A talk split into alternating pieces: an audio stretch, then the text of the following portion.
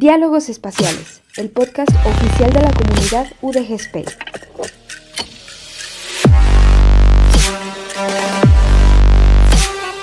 Aportando un granito de galaxia a tu conocimiento.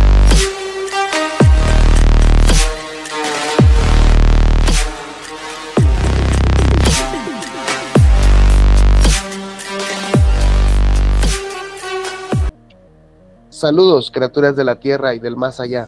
Bienvenidas a este rincón del mundo de los paquetes IP que forman este podcast llamado Diálogos Espaciales. Esperamos que su estancia auditiva sea de su agrado. Les habla Pepe Alex, miembro de la comunidad de UDG Space y estudiante de física. Les presento a mi compañero de micrófono, Alan Saúl, estudiante de Ingeniería en Comunicaciones y Electrónica y también miembro de la comunidad UDG Space. Ahora ya en dos equipos, ¿verdad? En Salud Espacial y en SpaceAt. Hola Alan, ¿cómo estás? ¿Cómo te encuentras hoy? ¿Qué tal, Pepe? Muy buenas noches. Bien, bien, ¿y tú? Bien, también. Un poquito cansado. Yo creo que también tú, da ya una jornada. Siempre coincidimos con los invitados ya hasta noche, ¿no? Ya que estamos saliendo el día. Sí, eh, para bien o para mal, siempre nos toca bastante trabajo a lo largo del día y justo el momento donde más se nos acomoda hacer este tipo de grabaciones es en, en la hora de dormir, entonces hay que sacarle un poquito más de energía para que nuestros nuestra audiencia sienta ese amor y cariño con el que les preparamos todos estos temas y déjame decirte que hoy tenemos uno muy interesante. Sí, hombre, bueno, ya habíamos tenido un adelanto de estos temas en el episodio de Cuántica, pero hoy nos acompaña un estudiante de nanotecnología José Armando Becerra, que también fue miembro de la comunidad UDG Space en Space, en Space y por asuntos académicos y otros más, pues tuvo que pausar su, participación en la comunidad UDG Space, pero hoy nos está acompañando aquí. ¿Cómo estás, José Armando? ¿Armando o José? ¿Cómo te gusta más que te digan? Eh, Armando. Excelente. ¿Cómo estás? ¿Cómo te encuentras hoy? Eh, pues bien, gracias. No, hombre, pues nada, a ti por venir a acompañarnos. Y bueno, el, episodio de hoy va a ser un complementario del de Cuántica prácticamente. ¿Por qué? Eh. Porque en, verdad es algo así. Sí, de hecho ya el, episodio anterior de Cuántica, pues para... Para poder darle una continuación. Ajá. Y bueno, lo, lo, que vamos a empezar a hablar, el tema, primer tema que vamos a empezar a platicar de este asunto, es acerca de algunas imperfecciones en el modelo atómico de Bohr. ¿Quieres contarnos algo, Armando? Este, sí, eh, de hecho en el, creo que en el podcast pasado de Cuántica, sí se habló como muy por encima de, este tema. Entonces, pues yo vi que podíamos hablar un poquito de, este, del modelo atómico de Bohr, porque pues es cuando en sí eh, se empieza con un modelo de, de un átomo, de un átomo, ¿no? Se empieza a hablar de los niveles de energía de un átomo. Este, ya se empieza a diferenciar entre por ejemplo, las órbitas de los planetas con las de un átomo, porque eh, antes, eh, antes del modelo de Bohr, se empezaba, se veían a los átomos como órbitas de planetas. Entonces ya llegó Bohr y dijo que, que no, que no era que fuera como órbitas de planetas, sino que había solo ciertos niveles de energía permitidos en los que un electrón podía estar eh, orbitando un átomo. Y yo de lo que quería hablar es que aunque este modelo sí se ajustaba muy bien, por ejemplo al átomo de hidrógeno, eh, ya cuando se quería usar para átomos con más electrones empezaba a fallar. O sea, ya era pues las propiedades químicas de, los átomos cuando más de un electrón, como en el caso del átomo de hidrógeno. Este, otra, otra imperfección también del modelo de, del, de Bohr era que él sí nos decía de energía permitidos eh, para, los, eh, para los electrones que estaban en los átomos, pero pues no decía de, dónde salían esos niveles o, cómo se calculaban o de dónde venían, ¿no? Entonces, pues ahí ya es donde entra la, la cuántica a, a resolver estas inquietudes, se podría decir. Claro, o sea, prácticamente el modelo de Bohr, que más o menos fue por ahí del 1913, sería como un, puente, ¿no? Entre la mecánica clásica y la mecánica cuántica, como tú dices, porque explica cómo los electrones pueden tener órbitas estables alrededor del núcleo y cómo, bueno, también se habla, él, él, empezó a hablar de la emisión, ¿no? De ciertos espectros que tienen Eh, los, los electrones, gracias al, al Sí, trabajo de, de- ¿no? del efecto fotoeléctrico. se puede decir que agarra la energía suficiente para brincar de un nivel a otro. Y cuando regresa al al principio, Ok, excelente. Entonces nos decías que los electrones adquieren energía y solo pueden cambiar hasta cierto nivel en sus órbitas. Eh, sí, es- así fue como se pudo explicar la emisión de, de los espectros de algunos elementos químicos, eh, porque antes, anteriormente, utilizando postulados eh, de la mecánica clásica, pues no había como una forma de explicar de manera concisa eh, esta emisión de radiación ¿no? en, los elementos. Entonces ya fue cuando Bohr, eh, basándose en estos niveles de energía, pues él decía, ah, ok, tenemos un electrón en un nivel, este cuando adquiere energía brinca a otro nivel y cuando regresa al nivel original emite radiación. Y pues esa radiación es equivalente a, al nivel de energía ¿no? que saltó. Ok, Entonces, pues, excelente. en esto eh, fue como se pudo dar una explicación ya más concisa de, de la emisión de los espectros. Sí, me gustaría hacer una, una acote ahí, porque es precisamente esta conclusión a la que llega Bohr, creo yo en lo personal, que es gracias a- al, al asunto que resolvió Max Planck con la catástrofe ultravioleta, ¿no? Prácticamente, ajá, porque Bohr había supuesto que el momento angular de cada electrón estaba cuantizado, tal cual, a partir de que podía variar en fracciones enteras de la constante de Planck. ¿Estás de acuerdo? Exacto. de hecho. Eh, Ajá, adelante, sí. Eh, ah, sí, de hecho, eso que comentas, pues anteriormente, cuando Planck este, postuló eso, creo que estaban estudiando, bueno, estaban estudiando los espectros continuos. Y también Planck, cuando quería, Planck y Rayleigh, creo, eran en ese entonces, querían explicar estos espectros continuos basándose en la mecánica clásica, pues no, no funcionaba. Entonces Planck fue de los primeros que, que va, él dijo, ah, va, entonces tomamos eh, la energía como eh, números enteros eh, que se pueden multiplicar por la constante de Planck que ahora conocemos. Entonces Planck ya introdujo esos números enteros o, o introdujo lo que es la energía cuantizada, que ya basándonos en eso ya se podía explicar este, pues ese fenómeno. Entonces ya llegó Bohr y basándose en esos mismos postulados, eh, fue cuando ya dijo que la cantidad de movimiento angular pues era múltiplos enteros de la constante de Planck sobre 2pi. Entonces, pues así ya se pudo explicar. Que creo que la ecuación, la ecuación va como E igual a, a la constante de plan por, por, por la velocidad angular, ¿no? E igual Sí. a h por b. Sí, Ajá. exactamente. Y para que a las personas que nos están escuchando les quede más claro lo que es un espectro, a ver si yo, déjame tratar de explicarlo y luego me corriges Armando si lo explico mal. Muy bien. Prácticamente cada átomo es diferente de los demás, el hidrógeno, de la plata, del oro, del, nitrógeno, etcétera, porque tienen cierta cantidad de electrones. Pero no nomás eso, tienen ciertos acomodos, como ya nos, nos lo, nos lo explicó Armando a través de Bohr, que los electrones solo pasan a ciertas órbitas, eso les permite tener un número cuántico. Este número cuántico, cuando cambian de estado, emite radiación. Y esta radiación que se emite es única y específica de cada elemento químico. Es decir, el hidrógeno emite cierta radiación, el oro emite cierta radiación, la plata, etcétera, de tal modo que prácticamente el espectro de un elemento químico es como si fuera un código de barras. Y literal, literal aparece como si fuera un código de barras en colores cuando se interpreta por un software o cuando se ve directamente y está en el espectro visible. Es como un código de barras de, líneas como de verde, amarilla, roja, etcétera. Y cierto acomodo nos está explicando la cantidad exacta y cuántica a nivel discreto, no continuo, que puede un, un átomo radiar, ¿no? Prácticamente es como la huella específica de cada elemento. ¿Lo estoy diciendo bien o lo estoy diciendo mal? Sí, perfectamente. De hecho, este, me robaste las palabras. Porque, pues sí, efectivamente el espectro es como una huella digital característica de, de cada elemento. O sea, cada elemento de la tabla periódica tiene un espectro de emisión característico de, de ese elemento. Y pues normalmente, este, ya cuando estamos trabajando con ello, eh, es por longitud de onda. Por ejemplo, el Ujú. hidrógeno, cuando emite esa luz, pues tiene una cierta longitud de onda. El cobre, cierta longitud de onda, y así, etcétera. Ajá, ahorita si quieres, Ah, Ok. ahorita si quieren nos adentramos en la longitud de onda, pero antes me gustaría recomendarles a nuestros oyentes un ejercicio o experimento casero.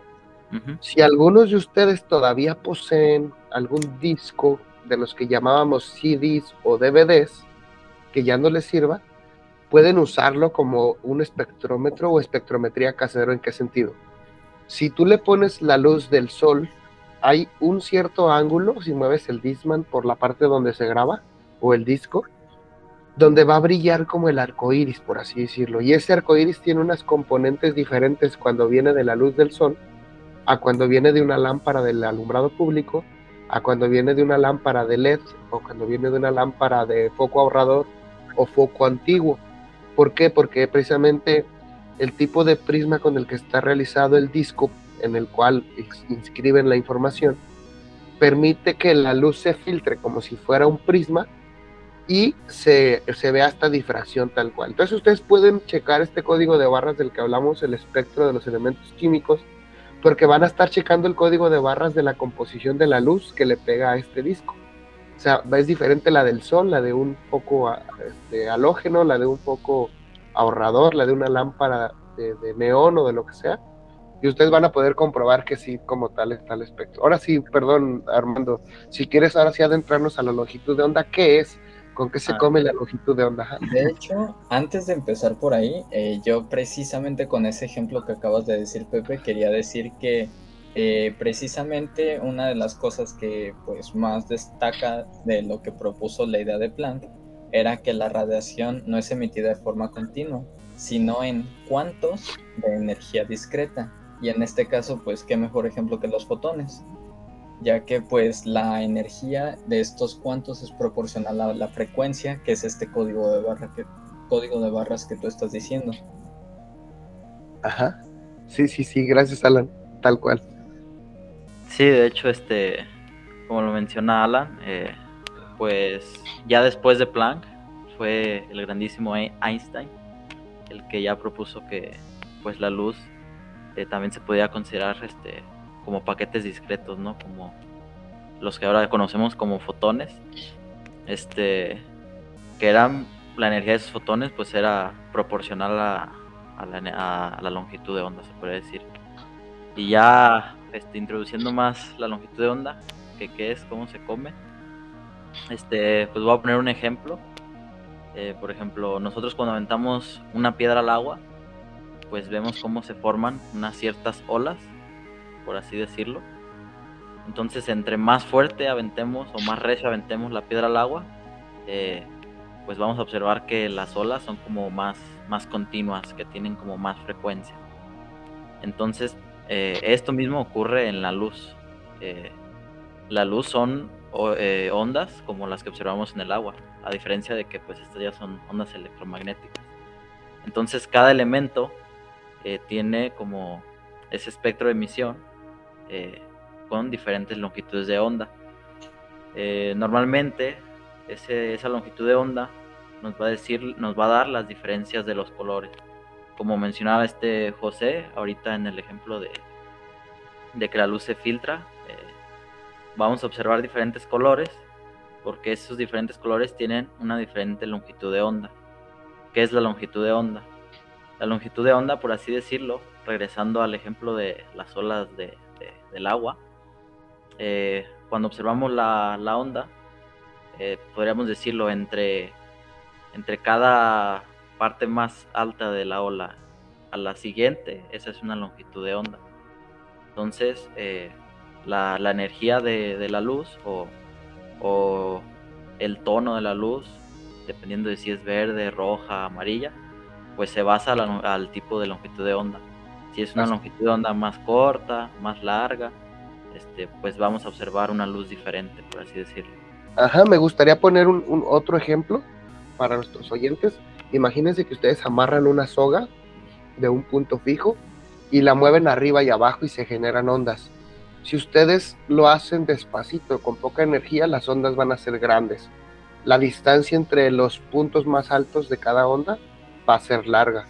Pero si ustedes le meten más energía y más intensidad, las ondas se van a hacer cada vez más cortitas y va, va a caber más número de ondas en esa misma soga.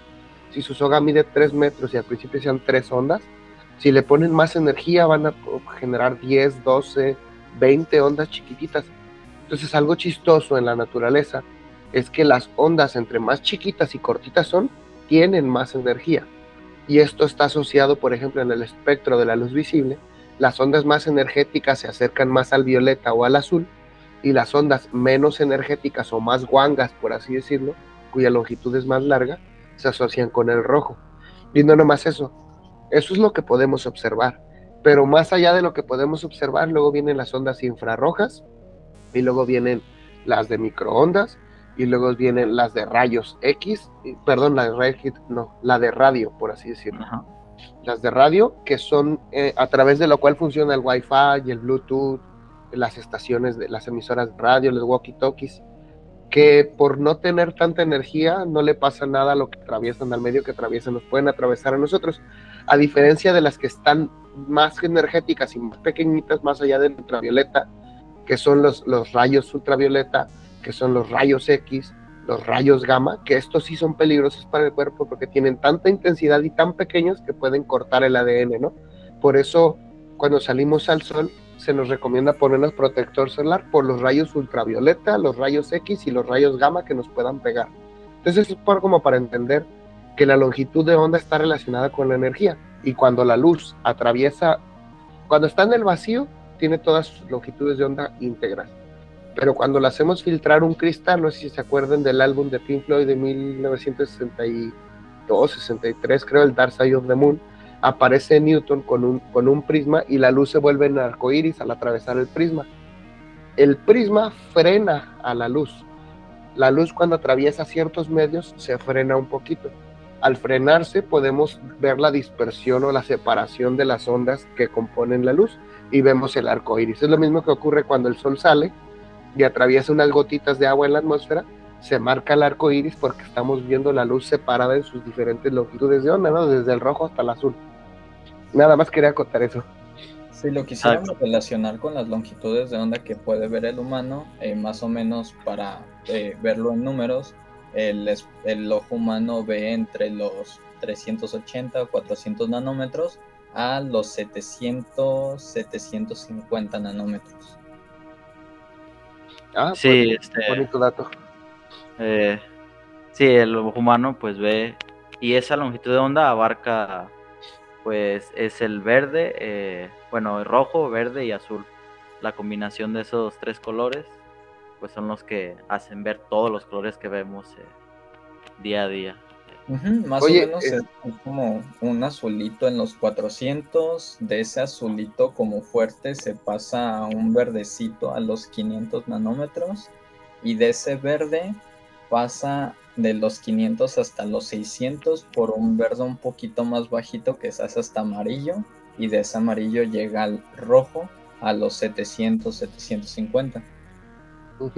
Les quería decir, imagínense, estamos hablando de nanómetros y aquí tenemos un nanotecnólogo precisamente porque él estudia las cosas en nano, es decir, a ese nivel de escala. Nano creo que es un metro elevado a los 9. A la menos 9. Ajá, bueno. Uno por 10 a la menos 9. Muy bien, eso significa un 0 con 0 nueves, 0, perdón, con 9 ceros y luego la cifra, ¿no? Por ejemplo, sí. 0.000000001. Eso es un nanómetro. Uno. Bueno, sería por, ajá, ¿por qué estoy diciendo esto? Porque si, imagínense si nosotros hacemos una malla de ese tamaño, de cierto tamaño, entonces esta malla podría filtrar todas las longitudes de onda más grandes y dejar pasar solo las chicas. De tal modo que podríamos hacer una, una capa, una malla nanométrica que filtre los colores y los cambie. Si esta malla nanométrica pudiéramos modificar el tamaño de los poros, si lo hacemos más grande o más chico, prácticamente lo que estamos recubriendo lo estamos cambiando de color a nuestro antojo, que solo emita en rojo o en verde o en amarillo o en azul. ¿Estoy en lo correcto o me estoy equivocando, Armando? No, sí estás en lo correcto. De hecho, pues actualmente ya, existen eh, algunos, bueno, les pueden llamar pol, ¿cómo se dice? Eh, los que polarizan la luz. Ah, Ajá, eh, polarizadores. Ajá, polarizadores, este, que funcionan más o menos así. Como lo dices tú, son mallas, entonces al tener una longitud de onda más grande o más pequeña, por ejemplo, si tú quieres, si tienes una longitud de onda de 700 nanómetros eh, y la malla es de, no sé, 500 nanómetros, pues la luz no va a pasar porque la longitud de onda es más grande que, que la malla, entonces pues va a estar bloqueando la luz. En cambio, si tenemos una longitud de onda más pequeña, pues la luz sí va a pasar. Y se podría decir que se está eh, filtrando la luz de mayor longitud y está pasando la de menor longitud. Y antes, Alan, de que, de, que, de que participes, quisiera acotar aquí que así se, existen los, los filtros o los cristales en los telescopios. Cuando escuchamos que filtran cierta información, imagínense que tú tienes este, un planeta que emite a 750 nanómetros y uno que emite a 500 nanómetros, pero esto lo multiplicas por mil, es decir, tienes mil planetas de tal longitud y mil planetas de tal longitud revueltos. Entonces, si tú aplicas un filtro en donde solo te dejen ver los de 500 nanómetros, vas a poder dejar de ver lo que no quieres ver y ver solo lo que estás buscando. Así funciona la mayoría de filtros a la hora de hacer astrofísica, cuando quieres observar ciertos fenómenos. Pero aquí en los fenómenos de, astrofísica no hablamos solo de, la luz visible. Puede ser que emitan en, radio, en microondas, en rayos X, en rayos gamma. Si tú quieres ver ciertas explosiones, puedes observar el espectro de rayos gamma para ver eh, el nivel de intensidad de energía o así en todos los, en todos los diferentes espectros de, de la onda electromagnética. Perdón, Alan, te interrumpí, adelante. Ah, no te apures, solamente estaba pensando que qué útil realmente sería tener una malla, un mosquitero de nanómetros. Eso definitivamente los frenaría. bueno, pero encontraría el camino de romperla o no sé, siempre se cuela alguno o dos, no sé. Son, son todos poderosos. Difícil, pero Imagínate, con eso podrías hacer unas buenas casas de campaña y podrías irte a acampar a donde quieras y no te tendrías que preocupar por los insectos. Bueno, y si son a nivel... Lobos o fauna, probablemente, pero al menos insectos no. Y si son a nivel... insectos se filtran, ¿eh? ¿Sí?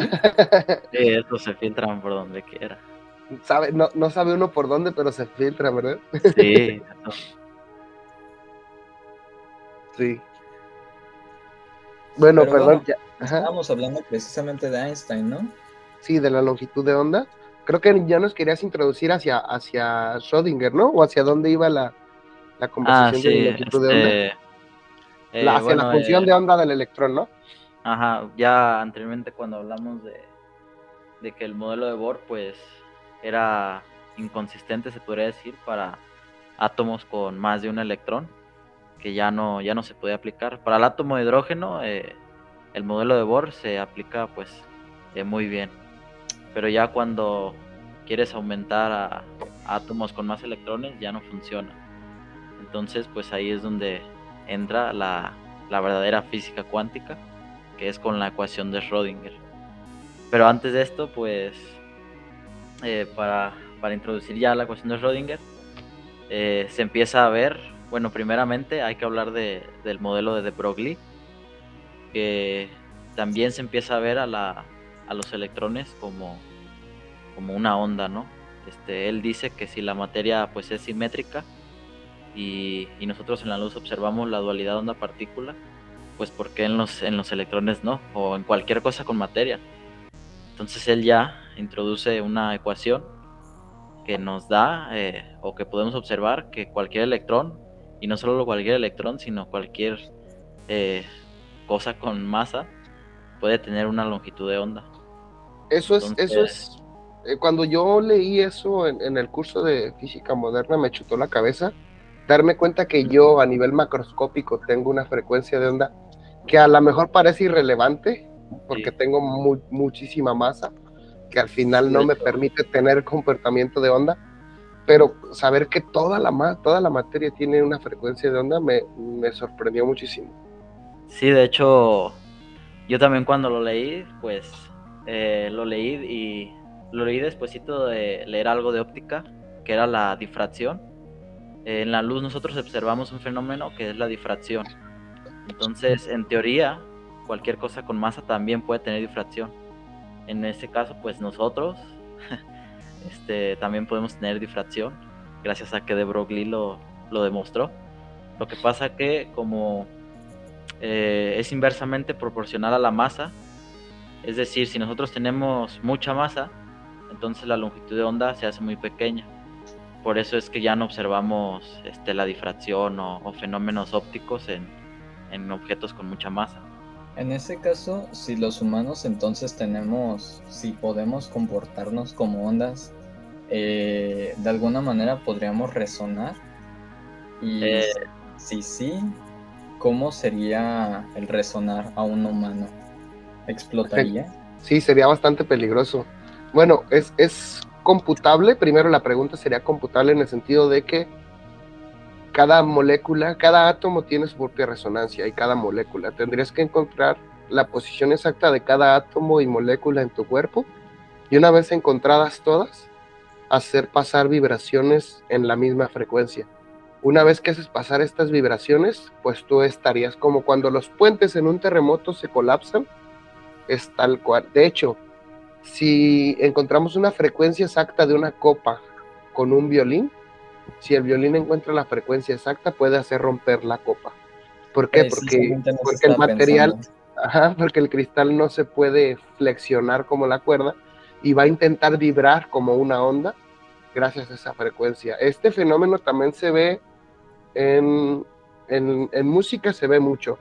Cuando los instrumentos están afinados y tú tocas una cuerda y está así a nivel nano, por así decirlo, su frecuencia está tal cual calibrada con otra. Si yo toco la cuerda, el violín de enfrente va a empezar a sonar solito, sin que yo lo toque, porque la frecuencia que se transmite hace vibrar al otro material en la misma frecuencia.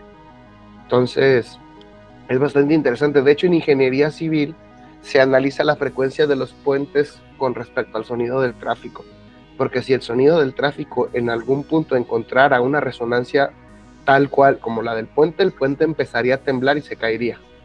Y eso sucedió una vez, por ahí hay algún video en YouTube, ahí pongan puente que se cae por resonancia o por frecuencia resonante y, está bastante, bastante espantoso la verdad ver cómo empieza a resonar, vibra y paz y se, se suelta todo el puente, ¿no? Perdón Armando, ya te interrumpimos acá con nuestros ejemplos.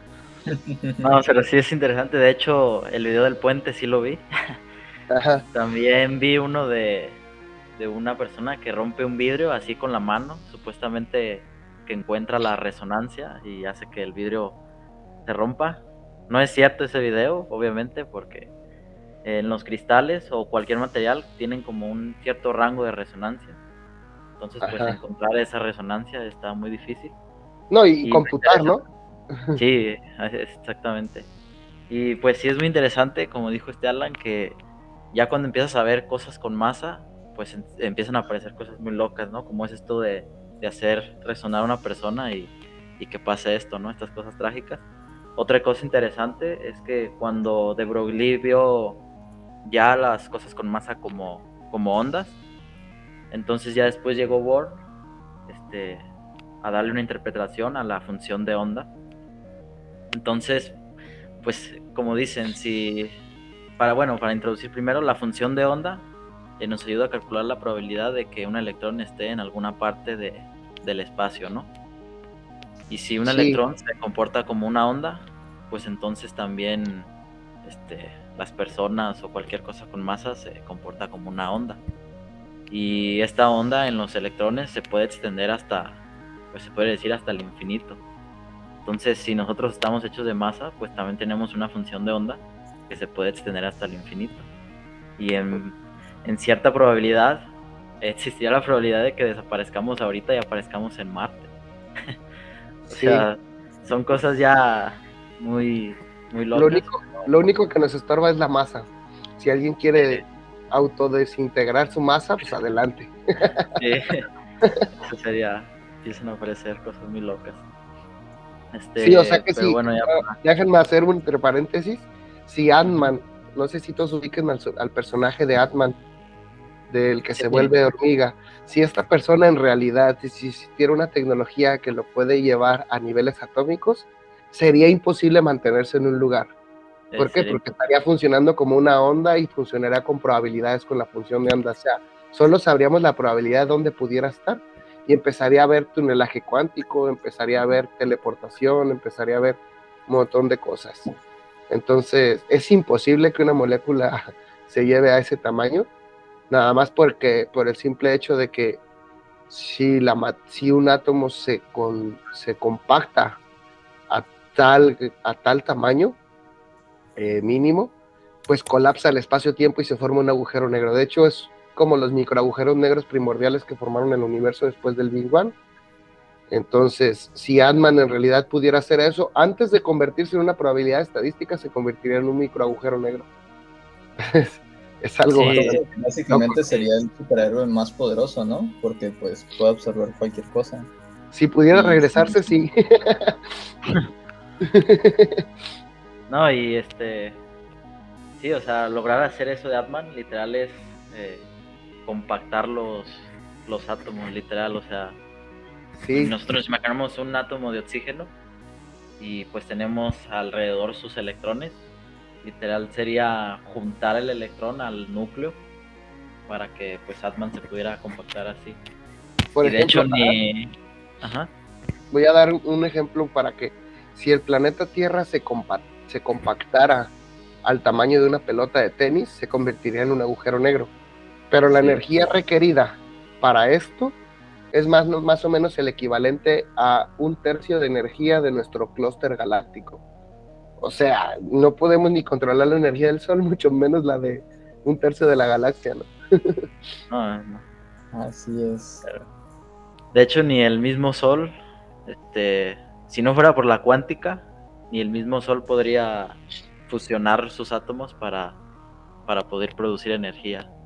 No sé si sabían que el Sol también funciona gracias a la, a la mecánica cuántica.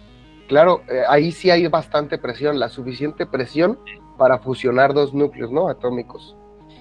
Sí, de hecho, eh, aunque hay mucha presión, este, pues eh, también hay un fenómeno que es el efecto túnel, que por ejemplo, para que la gente se dé una idea, lo que pasa en el centro del Sol es que se fusionan átomos de hidrógeno para producir energía, pero los núcleos, eh, se podría decir que se tienen que fusionar, ambos son de carga positiva. Entonces, carga positiva con carga positiva pues se repelen. Entonces, aunque haya suficiente presión, este, si no fuera por el efecto túnel, no habría como la suficiente fusión para producir la energía. Entonces, el efecto túnel ayuda a que eh, se puede decir que los electrones eh, sobrepasen esa barrera de Así es. ahora sí que, que los separa, ¿no? Porque como le dije, carga positiva con carga positiva pues se repelen. El efecto túnel, déjenme platicar un poquito. Eh, como ya estamos diciendo que la función de onda es probabilidad, es decir, no sabemos exactamente dónde está una partícula cuántica, pero sí sabemos la probabilidad de dónde esté.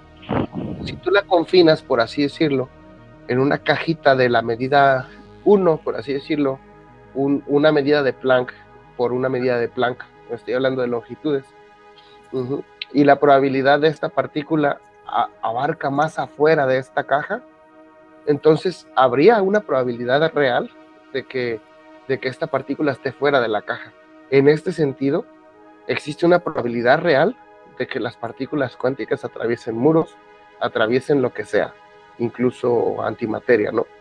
¿Por qué? Porque la probabilidad de la función de onda nos dice eso, y aunque pareciera cosa de chiste, cosa que las matemáticas, por eso era tan irritante para la gente tratar de entender la cuántica, decía Einstein, es que no creo que Dios juegue a los dados, es decir, no creo que el universo sea de azar o de probabilidad. Y sin embargo, es entender el tunelaje cuántico lo que nos ha llevado al DVD, al uso del DVD, a la, al láser, por ejemplo, la luz uniforme del láser, conforme y uniforme del láser, funciona gracias también a, estos resultados. Es decir, la cuántica nos dice que no comprendemos el universo como, como, como en realidad es, porque siguiendo las ecuaciones que describen su naturaleza probabilística, obtenemos resultados viables que nos hacen tener aplicaciones tecnológicas, a pesar de que no comprendamos por qué suceden así las cosas. ¿Estoy en lo correcto? ¿Qué opinan ustedes? Este, ah, sí, de hecho, pues cualquier celular o computadora ya moderna funciona con tunelaje, eh, porque se necesita regular ahora sí que eh, la corriente en los circuitos y muchas veces se utiliza tunelaje para poder regular eso. Y hay, hay hasta efectos cotidianos que funcionan con, con tunelaje. Por ejemplo, hay uno muy curioso que es este. No sé si han visto que pues hay muchas veces que los eléctricos eh, pelan los, los cables y los juntan, eh, literal nomás dándole vueltitas. Este, estos cables eh, normalmente cuando los pelan agarran muy rápido óxido de cobre. Ese óxido de cobre pues es aislante. Entonces pues tú dices, ¿cómo dos cables juntos que tienen una capa de aislante conducen? Pues es muy fácil porque como existe el efecto túnel, pues hay una probabilidad de que aunque esté esa capita de óxido de cobre que es aislante, pues los electrones pasen y puedan conducir. O sea, hay efectos así cotidianos que, se explican con el efecto túnel. De hecho, ese es... en la electrónica es muy mágica porque así como puedes hacer algo bien, puedes construirlo y que, que todo esté como tú teóricamente lo hiciste, en la realidad pues no puede funcionar y después de un rato lo puedes dejar y puede estar funcionando. Entonces, al menos en la carrera, el armar un circuito está descrito como que es mágico, porque ah, puede salir o no puede salir, pero no, no vas a saber por qué. Algo chistoso también que me gustaría acotar es que es precisamente este efecto lo que nos ha imposibilitado la fusión artificial. Es decir, agarrar dos átomos de helio y fusionarlos, o dos átomos de hidrógeno y fusionarlos para formar uno de helio, implica tener un confinamiento magnético. El problema es que este confinamiento tiene errores de tunelaje cuántico, se nos pueden salir por ahí por acá unos electrones u otros. Entonces, para eso se necesitan muchos superconductores o superconductores muy potentes, porque recuérdense que los superconductores permiten congelar la materia y congelando la materia tiene menos energía y quitando la energía, por así decirlo, es como cuando a un niño le dejas de dar chocolates y dulces y le das puras verduras y agua para que esté más tranquilo. Entonces, ajá, con los superconductores tranquilizamos a los átomos para que no estén brincando de un lado a otro, porque de otro modo el tunelaje cuántico haría imposible la fusión, ¿no? Sí, eh, pues sí, prácticamente imposible. Eh, de hecho, hay este también un efecto muy curioso en el tunelaje. Es que es a la hora de hacer circuitos muy miniatura. Por ejemplo, ahorita Intel creo que hizo un procesador de, si no me equivoco, de 4 nanómetros. Lo que pasa que cuando tú haces eh, pues ya estos circuitos tan pequeños, aparece el efecto túnel, porque ya estás hablando de escalas muy pequeñas donde aparecen efectos cuánticos. Entonces al aparecer este efecto, pues se empieza a perder información porque los electrones, como lo menciona José, pues empiezan a escapar. Entonces al escaparse, pues se pierde información. Y es como uno de los grandes retos de la electrónica eh, al momento, eh, lograr hacer miniatura en los circuitos, pero sin que haya pérdida de información de información o de energía, claro. Y, otra cosa chistosa, ajá, es que por eso es tan difícil unificar la cuántica con la relatividad. Si podemos recordar el episodio anterior en el que grabamos de relatividad, hablábamos de que la masa, cuando se aglomera, le dice al espacio-tiempo cómo curvarse. Una vez que el espacio-tiempo se curva, todos los objetos se aceleran, incluso en el tiempo se aceleran hacia hacia el objeto masivo. Bueno, aquí en la cuántica, si se fijan, la masa es tan irrelevante que es más relevante la función de onda que la masa.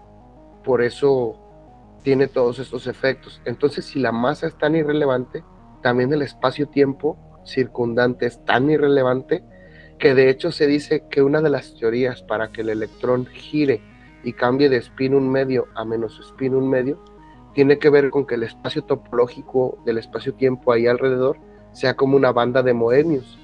Una banda de Moebius es donde sigues el caminito y apareces en el lado contrario. Por ahí pueden buscar también en YouTube banda de Moebius para que la ubiquen. ¿Por qué? Porque explicar un efecto tan mínimo en la relatividad sería importante para unificar la teoría de la física y para entender ciertos fenómenos. A esto dedicó su, han dedicado su vida muchas personas, están teoría cuántica de campos, está teoría de cuerdas, está un montón de teorías que intentan hacerlo porque una vez explicando estos fenómenos así, podría tener aplicaciones en electrónica, podría tener aplicaciones en tunelaje, podríamos tener aplicaciones en agujeros de gusano, aplicaciones en burbujas warp, en un montón de cosas, eh, por ejemplo, antimateria, confinamiento de antimateria. O sea, estaríamos en otro nivel, literal, pasaría, dejaríamos de ser una sociedad en donde aprovechamos la energía del planeta para pasar a la sociedad donde aprovechamos la energía del sistema solar. Seríamos una sociedad de tipo 2 según la división de Michokaku. Estaríamos hablando ya de viajes interestelares si logramos hacer eso. Por eso es tan importante seguir investigando. Perdón, Alan. No, pues precisamente de eso este año se tuvieron buenos avances en la mecánica cuántica, ¿no? Sí, el física. Sí, bueno, no avanzaron este año, pero este año se premiaron. Sí, porque ya, ya tienen toda la vida Sí, el premio fue precisamente porque, bueno, a mí me gustaría hablar de esto. cuando Einstein empezó a ver todo esto, eh, él quiso criticar, no porque no entendiera, sino porque quería de esas veces que haces una pregunta para que las, ajá, para que las cosas se expliquen más. Y a este se le llama la, paradoja EPR, es eh, Einstein-Podolsky-Rosen, EPR. ¿En qué consiste? Bueno, de manera local, si dos partículas interaccionan, por ejemplo, si yo tengo una canica y la rompo, el momento angular de este rompimiento tiene que ser igual al inicio que al final. Bueno, aparte de las pérdidas de energía, ¿verdad? pero solo por el cambio de momento, por, la conservación del momento, podría saber en dónde terminaron los otros dos pedazos. Porque un pedazo no puede generar dos pedazos de energía, sino una fracción del entero principal. Esto es el principio de localidad. Y este principio de localidad se viola con el entrelazamiento cuántico. ¿En qué consiste el entrelazamiento cuántico? Tengo dos partículas que interaccionan y quedan, por ejemplo, espina arriba y espina abajo. Cuando yo las separo, la puedo separar incluso años de distancia, años luz de distancia. Y si yo el spin abajo lo volteo hacia, hacia arriba, la otra partícula, por conservación de momento y localidad, tendría que girarse también. A esto se le llama entrelazamiento cuántico. Y, la ecuación que lo describe precisamente utiliza la función de onda, pero lo escribe Dirac.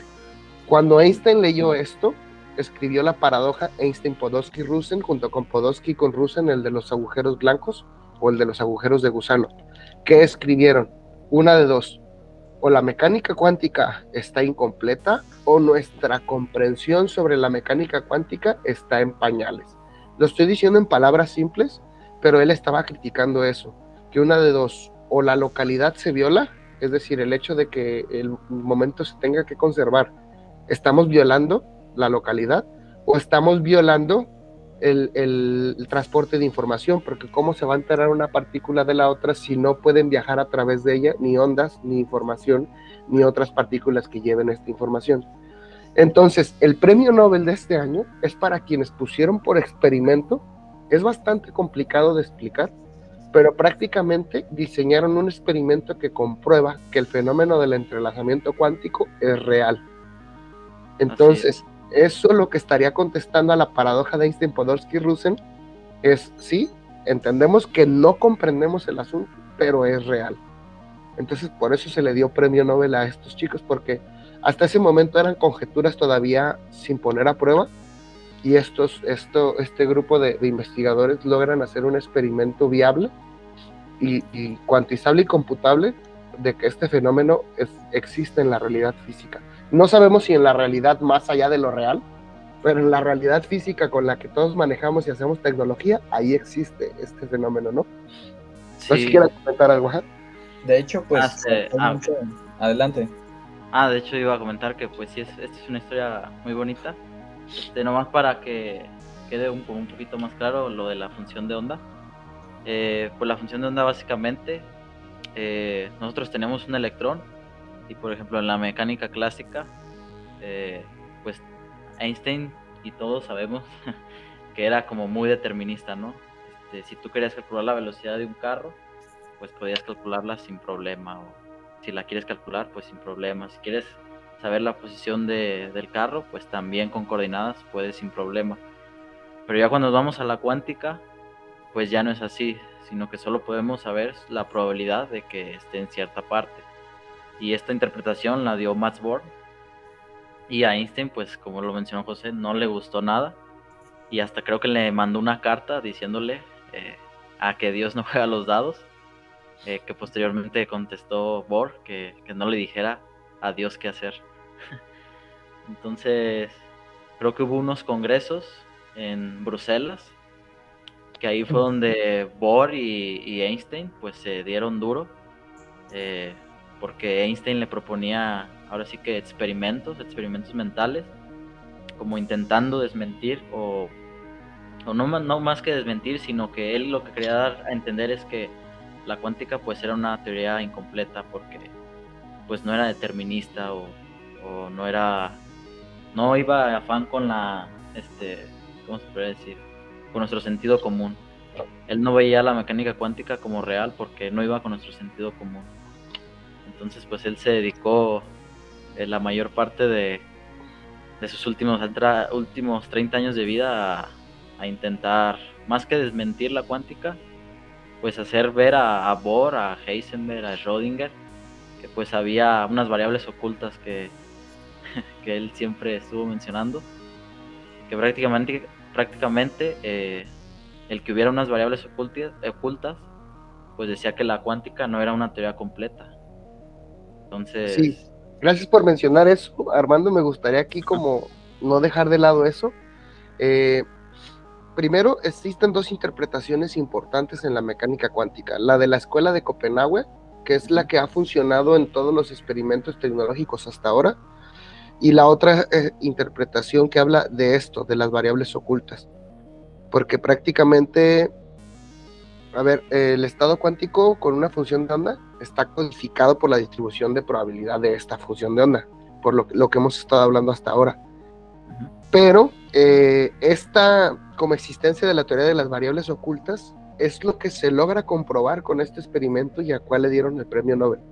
Es decir, que la teoría de los comportamientos probabilísticos se corresponderían con un comportamiento no tanto estadístico, sino a partir de las variables ocultas.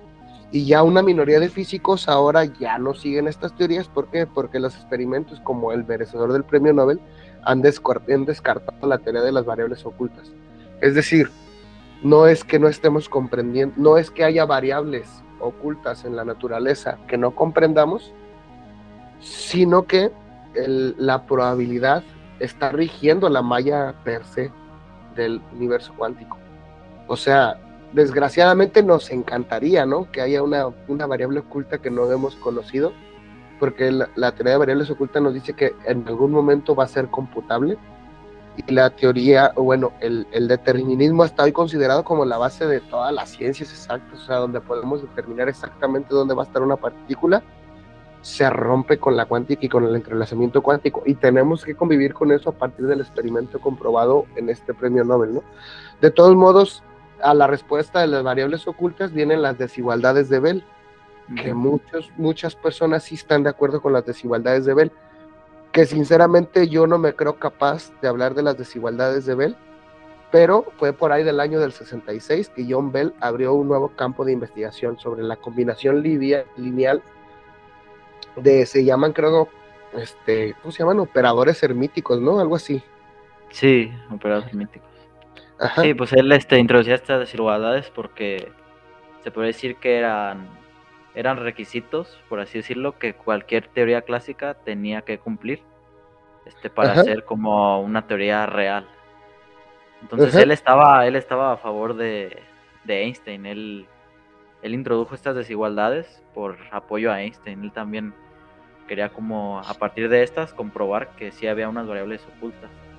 Eh, y esto viene de que una persona, se llamaba John Van Neumann, eh, había, se puede decir, eh, sacado un teorema que demostraba que pues no, no podría existir otra, otra teoría, aparte de la mecánica cuántica, que explicara las cosas bien, tan bien como la mecánica cuántica. Y. Bell logró demostrar, o sea, que, que matemáticamente no se podía aplicar esta, este teorema de Van Neumann. Entonces él ya fue cuando introdujo estas desigualdades a favor de, de Einstein. De hecho, en un artículo que leí, el mismo Bell dice que, que en aquel entonces él veía a Einstein como el que lo tenía todo claro y a Bohr y a Heisenberg, a Schrödinger como personas que estaban muy equivocadas y que pues no sabían ni qué onda. Entonces, pues es a partir de estas desigualdades que ya este ya se hicieron experimentos. De hecho, leí los experimentos de, del premio Nobel, este, que fue John Clauser. John Clauser eh, fue de los primeros que logró entrelazar dos fotones eh, desde 1972. Después vino, eh, creo que era Alain Aspect. Él logró ya modificar eh, los spin de dos fotones entrelazados. Y después llegó eh, Anton Zelinger, eh, que él ya, junto con su equipo, logró la teleportación. La teleportación que también se da por el efecto de entrelazamiento.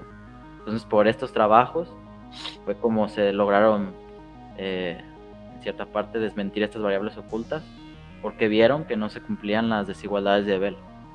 Ajá, literal. Eso, eso es lo que me robaste las, las palabras de la boca. Ujú, En los ochentas fue, recuerden ese año, en los ochentas salen Speck y Kuwait.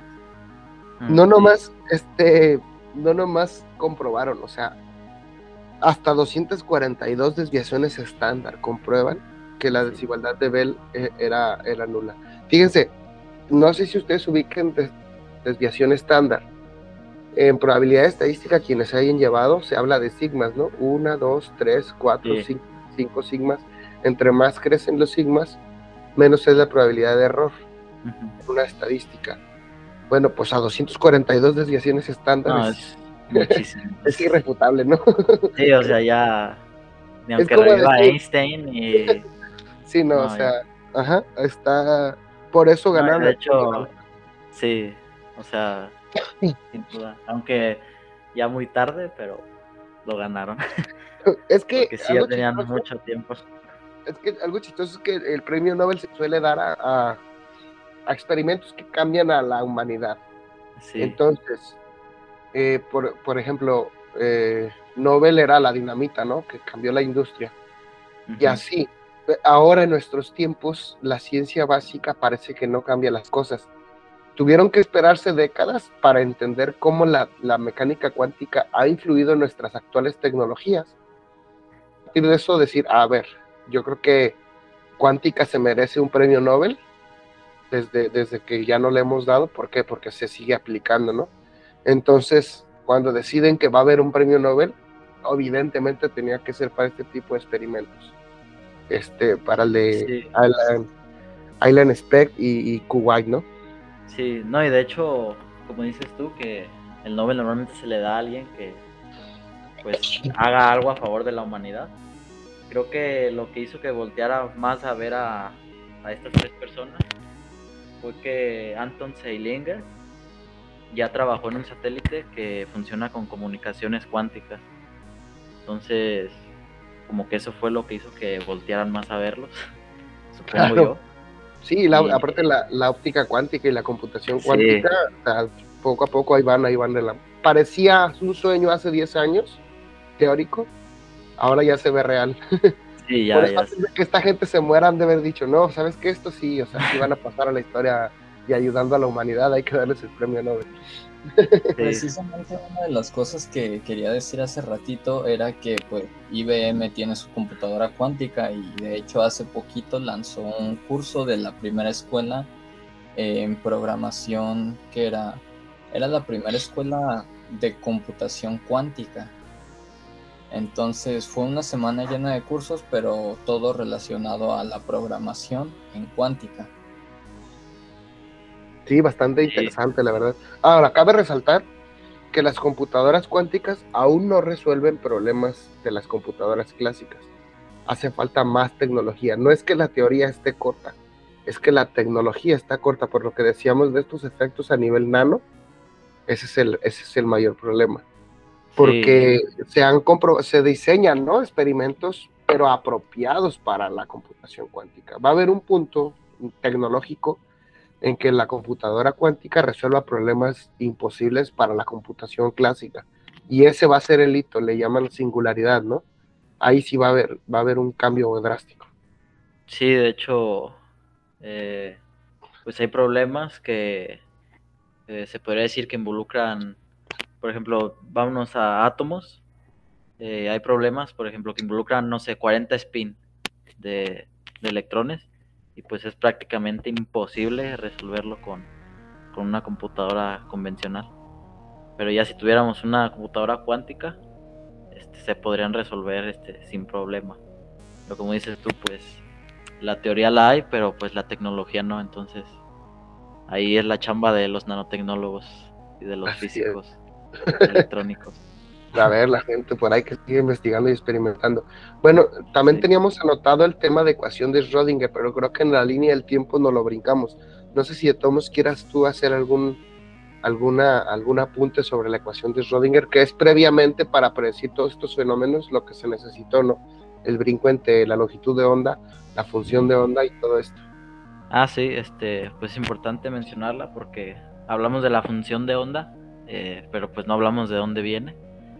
Entonces, pues la, ecuación de Schrödinger es de donde viene la, función de onda. Eh, pero bueno, hablando de la función de onda del electrón, porque también tenemos la función de onda, por ejemplo, de, ondas electromagnéticas este, o de ondas mecánicas. Pero en este caso, la ecuación de Schrödinger pues, nos ayuda a obtener la función de onda de, electrones eh, o de sistemas. Pueden ser, eh, en nuestro caso, los nanotecnólogos, nanotecnólogos trabajamos con puntos cuánticos o resolvemos la ecuación de Schrödinger para semiconductores, etcétera. Entonces la ecuación de Schrödinger, eh, por ejemplo, en un, en un, electrón, nos ayuda a saber su función de onda, también nos ayuda a saber los niveles de energía de los que estábamos hablando al principio de, de Bohr. No sé si recuerdan que al principio dije que en Bohr sí teníamos esos niveles, pero no sabíamos de dónde venían o cómo se calculaban. Entonces ya cuando ya cuando llegó Schrödinger con su ecuación, pues ya vimos cómo es que se pueden calcular esos niveles de energía. Este, también podemos, eh, como dije, calcular la función de onda, que esa función de onda pues ya nos ayuda, como lo mencionamos, a, saber, a conocer la probabilidad de que un electrón esté en cierta parte del espacio. También nos ayuda a conocer la cantidad de, eh, de movimiento del electrón. Y pues estos, estas tres herramientas ya son muy útiles o muy utilizadas ahorita para, para la electrónica. Porque por ejemplo en los semiconductores nos interesa conocer sus niveles de energía. Porque basándonos en estos, nosotros podemos conocer las propiedades ópticas y más importantes, eléctricas de un material. Entonces nosotros al trabajar con esta ecuación pues podemos conocer los niveles de energía de cierto material y así conocer sus propiedades eléctricas. Eh, también no sé si han escuchado hablar de, eh, de las mentadas bandas, que es la banda de valencia, la banda de, de Van Gap y la banda de conducción. Sí, sí. Ah, pues también cuando se resuelve la ecuación de Schrödinger, nos aparecen esas bandas eh, que nos explican las propiedades de los semiconductores pues los semiconductores ahorita son muy importantes para la industria de la electrónica, o sea, ya cualquier eh, aparato electrónico, computadora, televisión, celular, ya funciona con semiconductores. Entonces, pues ya la cuántica está eh, al día a día en la, industria. Sí, eh, cabe mencionar que, ¿qué más podemos decir de la ecuación? A mí me gustaría decir que se resuelve por ecuaciones diferenciales y hay ciertos modelos ya preestablecidos, ¿no? Para la partícula libre, para la partícula en una caja, para la barrera diferencial, etcétera. Normalmente cuando estamos aprendiendo cuántica en, la universidad, eh, pues primero resolvemos la ecuación de Schrödinger eh, en una dimensión, luego ya empezamos a resolverla en, en una caja, se puede decir, luego en un pozo de potencial infinito, que esto ya lo podemos asociar a, a los electrones porque un electrón cuando está anclado a un átomo se podría decir que está en un pozo de potencial eh, infinito. Entonces, pues resolviendo la ecuación de Schrödinger, es como también podemos entender las, los electrones, ¿no? En, en las órbitas de, de los átomos. Eh, y también, también con la ecuación de Schrödinger, eh, cuando obtenemos las funciones de onda, aparecen solito el, el efecto túnel, porque este, cuando resolvemos, nosotros tenemos, por así decirlo, un sistema y resolvemos la ecuación de Schrödinger para ambos lados del sistema. Eh, ese sistema lo divide, por así decirlo, una barrera. Entonces, cuando tú resuelves la ecuación de Schrödinger en un lado de la, de la barrera, también hay que resolverla del otro lado de la barrera. Entonces, ahí observamos que hay una probabilidad de que el electrón esté de un lado, pero también del otro lado. Entonces, el electrón se puede decir que puede brincar esa barrera. Entonces, ya tenemos el efecto túnel que es el electrón, que es que el electrón puede, literal, brincar barreras, cosas que no vemos en la mecánica clásica. Es como si dijéramos que, que al tocar una pared, nosotros de repente apareciéramos del otro lado de la pared. Pues no, no lo vemos. Pero en la mecánica cuántica, pues eso sí es posible. Claro, claro, es posible. Y bueno, también mencionar que aparte de hay aproximaciones numéricas porque algunas cosas no se pueden resolver analíticamente y de ahí surge la teoría perturbacional, análisis numérico, método variacional, Hartree-Fock, Monte Carlo, etcétera, a nivel cuántico. Eh, para los aficionados aquí que tenemos nuestros oyentes que les encantan los métodos numéricos, pues también hay ciertos problemas que solo se pueden resolver a través de métodos numéricos, ¿no? Sí, sí, de hecho, eh, la ecuación de Rodinger cuando es una dimensión, pues uno se va con la fita de que no es tan difícil como se la cuentan. Pero ya cuando quieres resolver, este, pues ya como para sistemas de tunelamiento o, o, ya sistemas que involucren más de un electrón, ya no se puede resolver este, de manera exacta, por así decirlo. Ya tiene que ser por aproximaciones y aproximaciones que son muy tardadas por lo regular y muy difíciles. Este, y pues esto es algo loco, ¿no? Que, que no podamos resolver algo de manera exacta, sino que tenga que ser por aproximaciones hasta llegar a una solución pues que se adapte a lo que queramos o a lo que busquemos. Así es, sí. Digo, nuestra limitancia, por así decirlo, a veces analítica, no nos ha frenado para seguir intentando dar pie con bola con los problemas uh, muy avanzados.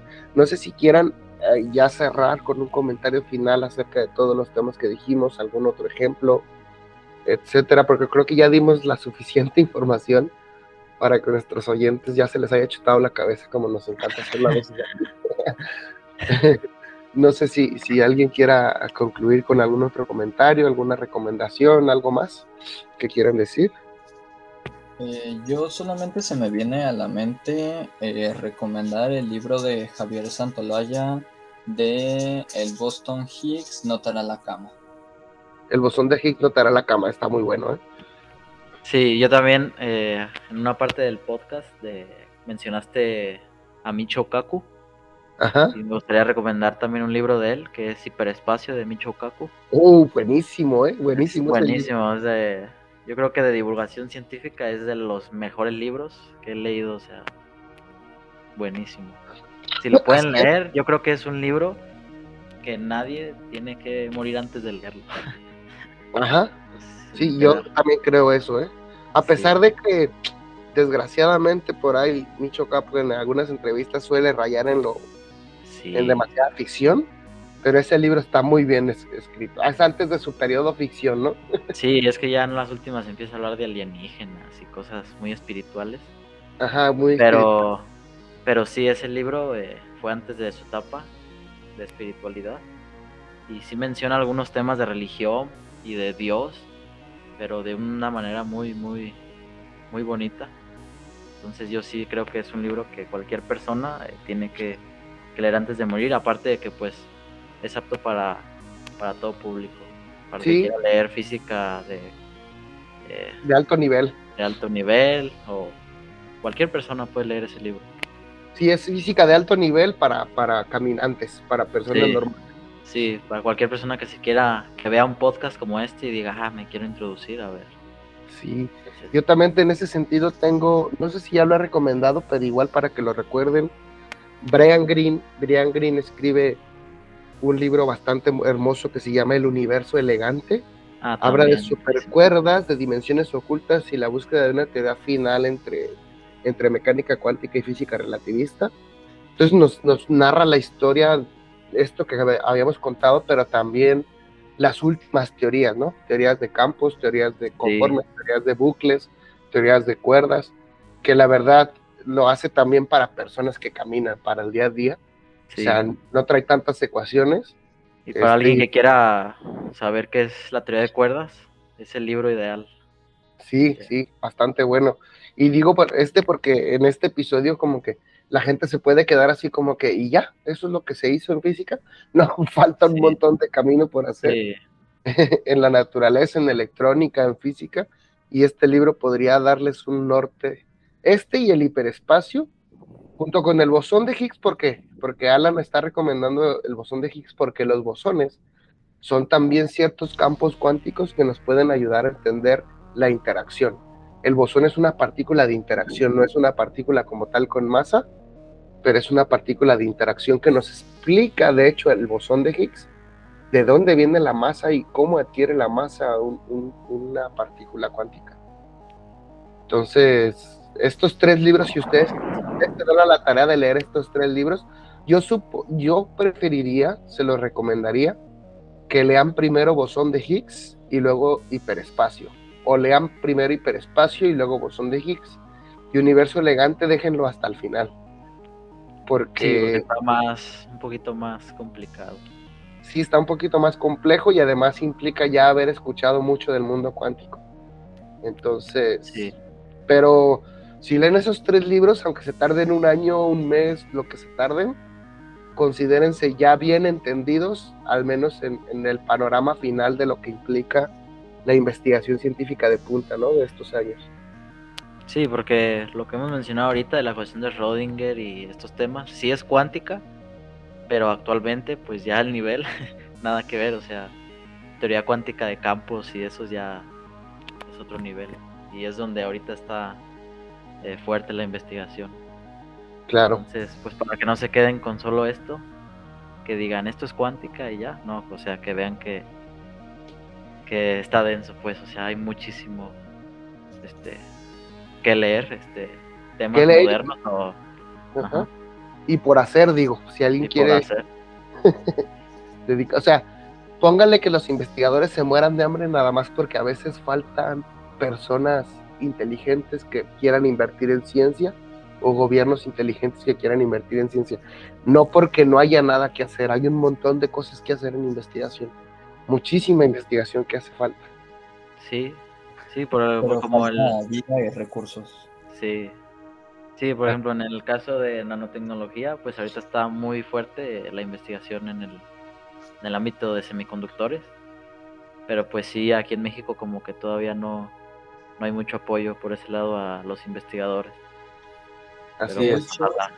Aquí en México creo que nada más eh, los únicos que se están eh, preocupando por desarrollar tal cual chips y doparlos y todo, eh, así desde cero, eh, de una manera muy bonita, al menos científicamente, es el Simvestab, que ofrece Sí. un diplomado y eh, a partir de ese diplomado te puede ofrecer la maestría en sistemas embebidos y ahí te enseñan todo ese mundo de los chips y de los semiconductores para que tú puedas diseñar uno desde cero y es muy bonito.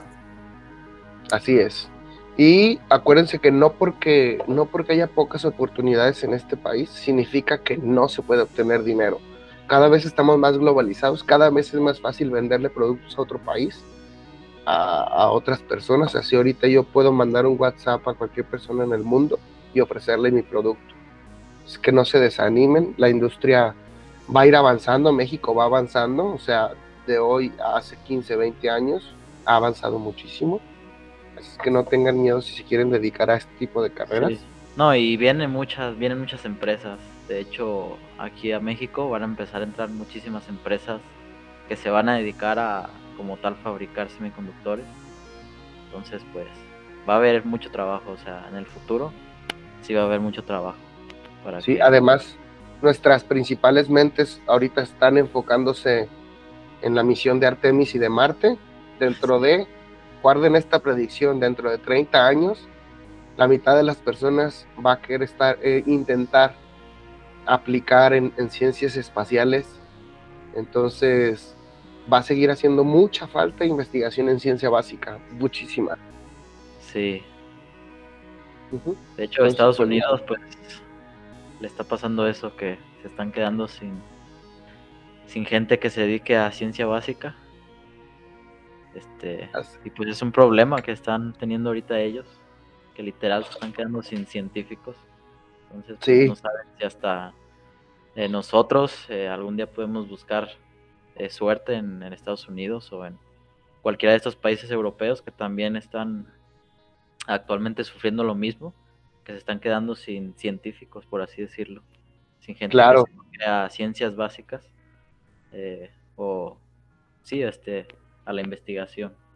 De hecho, es bastante común que los investigadores mexicanos encuentren trabajos en otros países, pero conforme se consoliden nuestras economías, créanme que las investigaciones van a venir para acá. Sí, O sea, aquí van a estar los centros, porque o sea, aquí hay gente, allá no hay gente. Acá es donde está la gente y el movimiento. Así es que no se desanime quienes nos estén escuchando. Y bueno, pues sin más, ya para no alargar más este episodio, si les gustó este episodio, recuerden compartirlo con sus amigos. Si no les gustó, compártanlo con sus enemigos para que se aburran. Y bueno, cuídense, nos escuchamos el siguiente episodio. Hasta luego. Hasta luego. hasta luego.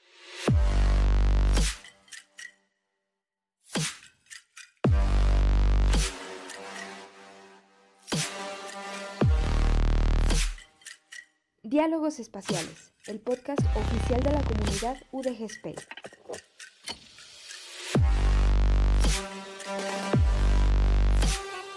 Aportando un granito de galaxia a tu conocimiento.